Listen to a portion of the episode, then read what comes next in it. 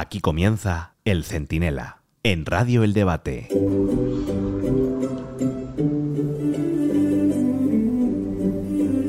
Miren, con menos votos de los logrados entre el PP y Vox el pasado domingo, Mariano Rajoy sacó 186 diputados en 2011. Son 17 más que en esta ocasión. A Mariano Rajoy le sobraron 10, ¿eh? 10 para la mayoría absoluta. A con más votos para la derecha en su conjunto, le han faltado 7 para llegar al número de escaños necesarios para enviar a Sánchez a la oposición y quién sabe si algún día hasta al banquillo. Pueden mirarlo con porcentajes, que se ve más claro aún. En 2011, el PP obtuvo la mayoría absoluta con un 44,63% de los votos. El pasado 23 de julio, la suma del PP y de Vox superó el 45% de las papeletas. España no es de izquierdas. España no es sanchista. Pero mientras la derecha no aprenda a entenderse y Sánchez sea capaz de pactar con Puigdemont, Otegui, Junqueras y el carnicero de Milwaukee si hace falta, España seguirá siendo sanchistán. Soy Antonio Naranjo, esto es el Centinela Express y en un momento se lo explico todo.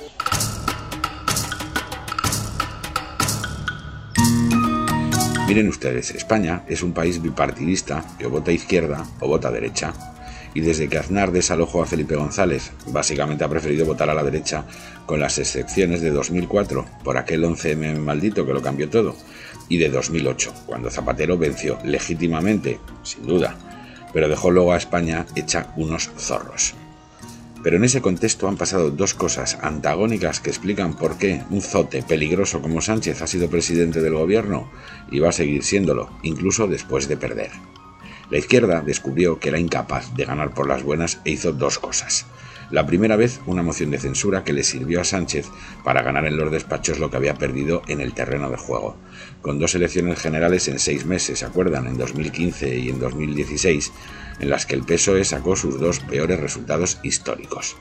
Pero ahí vino un juez amiguete ¿eh? a echarle un cable, este de Prada, metiendo a Rajoy con calzador en una sentencia menor de la Gürtel y Sánchez aprovechó para juntarse con lo peor de cada casa y quedarse así de un plumazo con la Moncloa, el Falcon, Radio Televisión Española, Correos, bueno, y si le dejan hasta la dirección del Acuario de Madrid para poner a otro amiguete, pues yo qué sé, a cuidar de los delfines. Y la segunda que pasó es que la derecha entró en pánico y se dividió en tres partidos.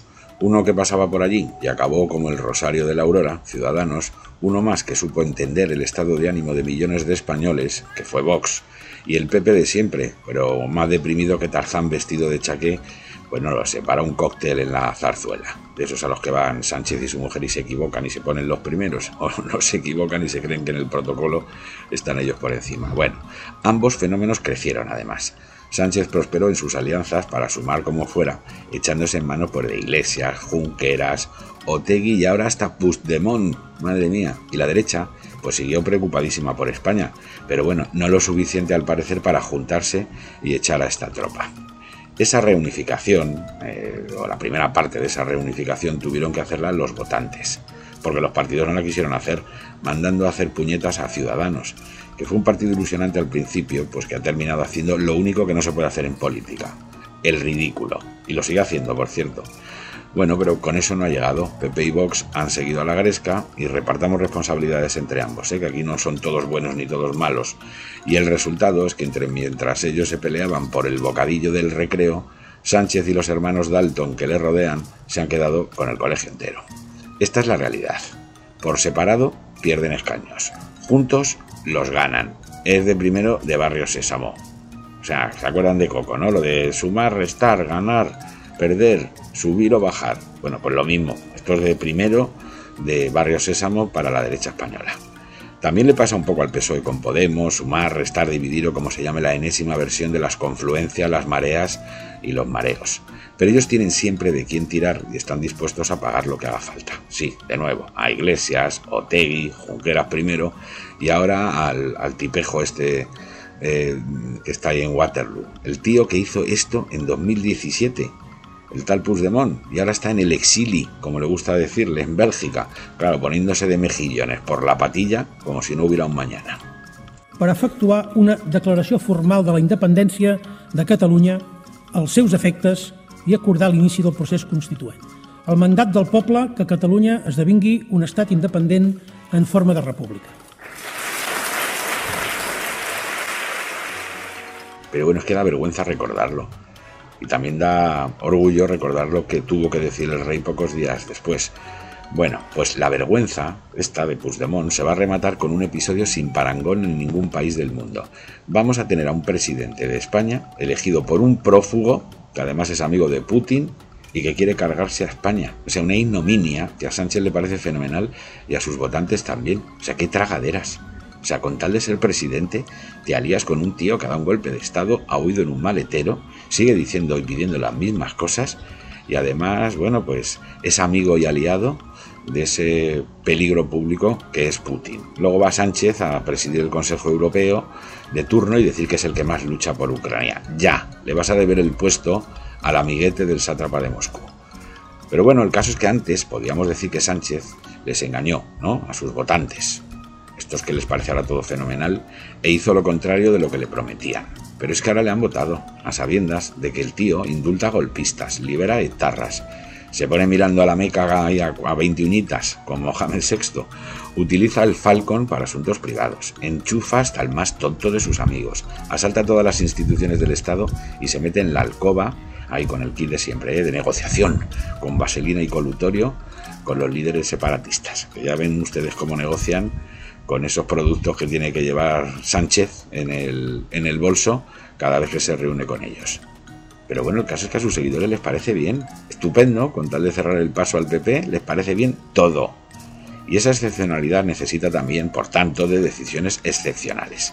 Por parte del PP, pues bueno, dejar de avergonzarse por sus pactos con Vox y negarse al relato que presenta un partido perfectamente constitucional como la peor ultraderecha. Está bien de hacerse perdonar a todas horas, es la única manera de poder decirle a continuación, desde el PP a Vox, que deje también de flipar un poco a todas horas con las feminazis y los menas, ¿eh? que unos ven franquistas en todos los lados y otros nada más que ven feminazis y, menores de edad, inmigrantes peligrosos. Pues no hay que exagerar. Y que también deje de pegar voces a todas horas, que eso solo sirve para movilizar al antifranquismo pijo de pega de Pedro Sánchez, ¿no? que es lo único que tiene y al final le ha funcionado y qué formas más inteligentes de librar la imprescindible, imprescindible batalla cultural, política, económica e institucional que la izquierda lleva lustros ganando en España, con sus frases hechas, sus mantras, sus demonizaciones, su maniqueísmo y su guerra civilismo de andar por casa, que sin embargo le ha funcionado. Y claro, por parte de Vox, pues también tiene que buscar la manera de dejar de tirar sus votos a la basura en muchas circunscripciones donde la división le quita escaños. Esto es así. Tiene que buscar la manera de traducirlo de una forma más práctica. Pues que no se presente, que se presente en coalición con el PP o que se integre en el PP.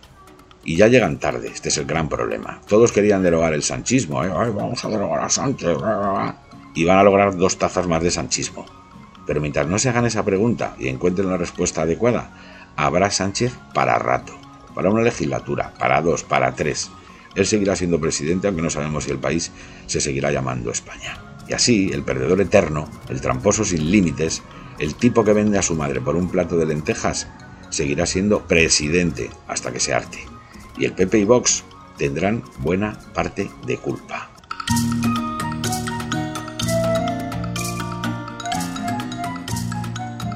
El Centinela con Antonio Naranjo.